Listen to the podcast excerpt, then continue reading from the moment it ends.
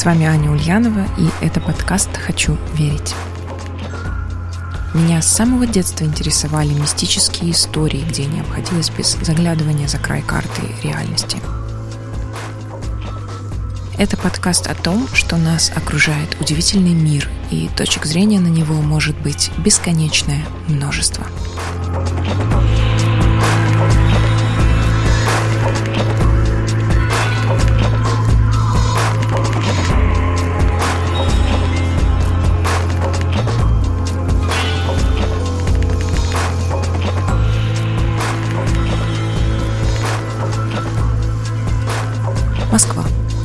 2018 год. Я нахожусь на выставке Василия Верещагина, известного баталиста, исследовавшего традиции суфизма.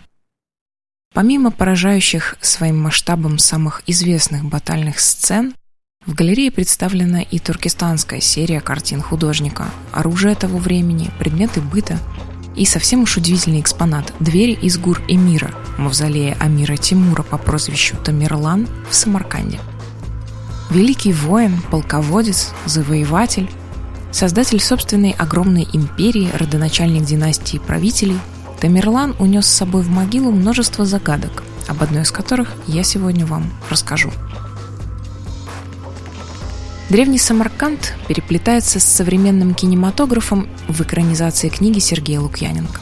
Вспомним Антона Городецкого из «Ночного дозора», во второй части фильма ему был жизненно необходим волшебный мел судьбы, которым он смог бы переписать свою историю, как говорится в древних легендах. Антон полетит в Самарканд, потому что предполагает, что мел находится в гробнице Тамерлана, той самой, что впервые вскрыли в июне 1941 года, несмотря на зловещие пророчества, а на утро началась Великая Отечественная война. В фильме «Вскрывать могилу» советские археологи будут под контролем ночного дозора – есть предположение, что Иосиф Джугашвили выбрал себе фамилию Сталин именно из-за Тамерлана, железного воина, с кем видел свое сходство. Рожденные в простых семьях, они оба смогли распространить свою власть на огромные территории, оба жестоко карали любое неподчинение, но при этом отличались незаурядным стратегическим мышлением и, наконец, даже прихрамывали одинаково. По указанию Сталина школьные учебники истории СССР даже назвали этого средневекового военачальника избавителем Руси от татаро-монгольского ига. Первым в 1926 году гробницей заинтересовался академик Михаил Евгеньевич Масон, заведовавший Самаркандским областным музеем, подавший первое официальное прошение на эксгумацию останков Тамерлана – Магнитные наблюдения 1925 года над могилой Тимура подтвердили наличие в ней большого парамагнитного стального тела и других металлических предметов. Тогда раскопки санкционированы не были. В Самарканде всегда ходили слухи о странных звуках, доносящихся по ночам из мавзолея, и таинственном свечении, исходившем от него – Несмотря на то, что эти явления и заинтересовали масоны, когда деньги на исследование нашлись в 1941 году, академик отказался участвовать в экспедиции, показавшейся ему непрофессиональной. После смерти Михаила Масона выяснилось, что все свои материалы, связанные с гробницей Тамерлана, он сдал в архив при правительстве Узбекской ССР. Откуда получить их не удалось даже его сыну, профессиональному историку, систематизировавшему творческое наследие отца. По еще одной из версий, изучение возможного места захоронения Амира Тимура происходило в рамках масштабного проекта по вскрытию гробниц известных исторических деятелей. Целью была идентификация лиц, ведь только изучение скелета могло дать четкий ответ на вопрос, кто похоронен в Гур-Эмире в Самарканде.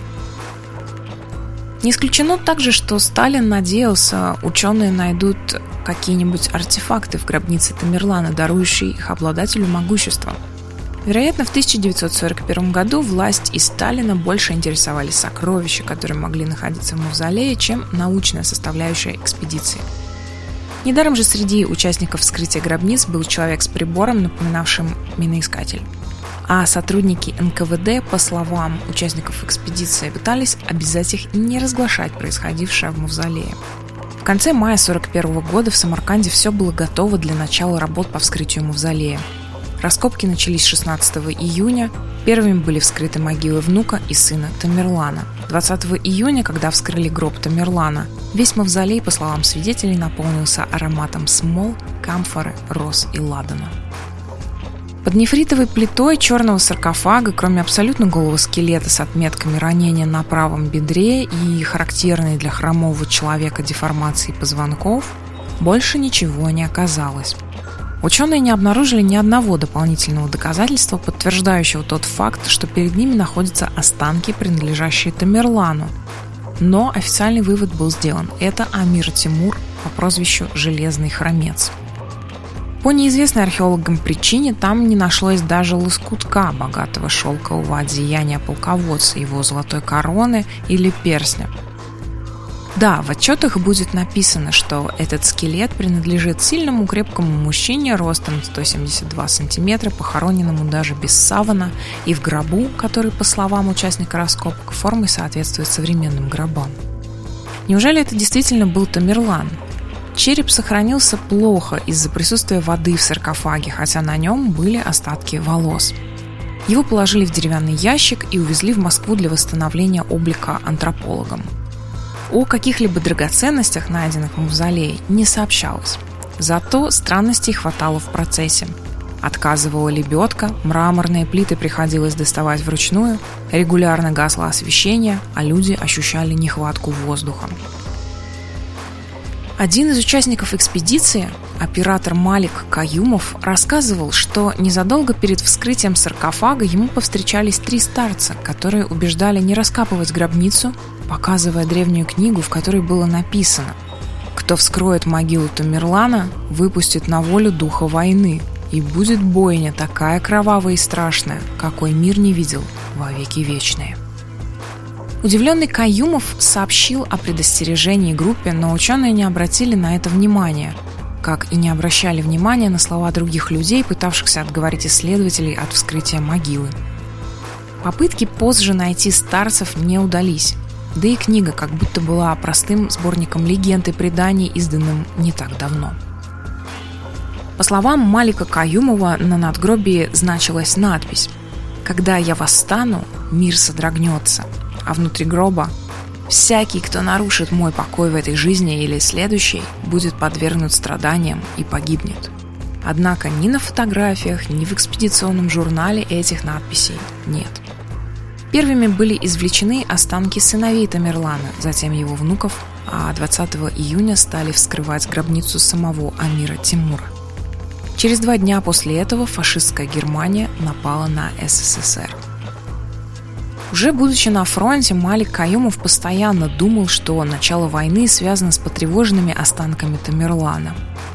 В 1942 году ему удается донести эту информацию до Георгия Жукова, Советский полководец доложил обо всем Сталину, но Иосиф Сталин, изучавший биографию Тамерлана, также знал и предание о том, как Владимирская Божья Матерь спасла Москву от нашествия завоевателя. На подступе к городу Тамерлану якобы во сне явилась грозная Богоматерь в окружении огненных воинов и повелела отвести войска от Руси. К 22 октября 1942 года уже удалось восстановить внешний вид головы Тамерлана, его сына Шахруха и внука Улугбека по черепам, найденным в захоронениях в Гур и Мире. На этом работа была прервана, так как останки у исследователей изъяли и отправили их в Узбекистан. Но в Самарканд они попали не сразу. На целый месяц останки исчезли – и сегодня мы можем оперировать лишь слухами, догадками и предположениями, где они были до возвращения в Самарканд. Есть версия, что Сталин, узнав историю о проклятии Тамерлана, приказал погрузить останки полководца в самолет и пролететь с ними вдоль линии фронта. Одной из главных точек в полетах был Сталинград, где в конце 1942 года решалась судьба страны. Известно, что советские лидеры, пытаясь повлиять на ход войны, уже прибегали к столь неординарным методам. Так, в ходе решающей битвы за Москву зимой 1941-42 года в небе над самыми тяжелыми участками фронта появились советские самолеты с необычным грузом, чудотворными иконами и другими святынями русской православной земли. Если верить этому предположению, то в 1942 году в небе над Сталинградом могла быть проведена одна из самых удивительных военных операций того времени. Получается, останки Тамерлана на протяжении какого-то времени пребывали на борту специального военного самолета, облетавшего самые опасные участки фронта. Выполнив эту удивительную военную миссию, останки были возвращены в мавзолей в декабре 1942 года. Тамерлана и его родственников перезахоронили со всеми подобающими мусульманскими обычаями и почестями. Был составлен специальный протокол, написанный на четырех языках – персидском, узбекском, русском и английском. Одну из копий этого документа поместили в герметичную капсулу и положили в гроб с останками Тамерлана. Через считанные дни произошел коренной перелом в Сталинградской битве. Повлиял ли на это Тамерлан или это простое совпадение? Сейчас невозможно ответить наверняка, только вот совпадения на этом не закончились. Летом 1943 года Иосиф Сталин подписал специальное распоряжение, согласно которому на восстановление и реконструкцию Самаркандского мавзолея «Гур и Мир» был выделен 1 миллион рублей – в те времена на эти деньги можно было построить 16 танков или содержать в течение месяца целую армейскую дивизию. Практически сразу после подписания этого документа Курская битва закончилась разгромом 30 немецких дивизий, а за ней последовало освобождение Орла, Белгорода и Харькова. Было ли это простым совпадением? Известно, что план Гитлера под названием «Барбаросса» для войны с СССР был разработан задолго до вторжения на советскую территорию – а точная дата наступления была окончательно определена в начале июня 1941 года. Мог ли великий завоеватель древности Тамерлан влиять на исторические события даже после своей смерти? Стоит ли верить версии событий, рассказанной оператором экспедиции Маликом Каюмовым? Зачем так необходимо было вскрыть саркофаг именно тогда? Можем ли мы предполагать, что Сталина интересовали артефакты, предположительно находящиеся в гробнице, учитывая его интерес к предметам и местам, якобы наделенным мистической силой и мощью. И, наконец, существует ли тот самый легендарный мел судьбы, с помощью которого, если и можно изменять, то лишь свою собственную судьбу? Сейчас невозможно ответить на эти вопросы хоть с какой-то долей уверенности. Однако есть и другое мнение, что данные, обнаруженные археологами, свидетельствует лишь о том, что монгольские жрецы и хранители священной тайны Амира Тимура еще задолго до приказа Сталина успели изъять тело полководца из храма Гур и Мир в Самарканде. Все, начиная от пустого саркофага, совершенно неподобающего могущественному правителю древности, до результата восстановления внешности антропологом Герасимовым, вызывает сомнения в официальной версии – Удивительные строки можно найти у Нострадамуса. «Закройте, закройте восток, двери востока, ибо с запада движется черная тень. Кости открытой гробницы угрожают миру заразой. Пройдет два года, и откатится эта чума. Польются германцы кровавую лавой, но все же не им судьбы мира вершить. Если предположить, что Нострадамус пишет о Тамерлане, то получается, что он предсказал и поражение гитлеровской Германии. Это был эпизод подкаста под названием «Хочу верить», и если вы слушали его на платформе, где можно ставить оценки и оставлять комментарии, например, в Apple Podcasts, расскажите нам, что вы думаете. Также вы можете поддержать нас прямо сейчас на платформе Patreon – я уже разместила там дополнительные материалы к этому выпуску. Ссылку оставлю в описании. С вами была Аня Ульянова.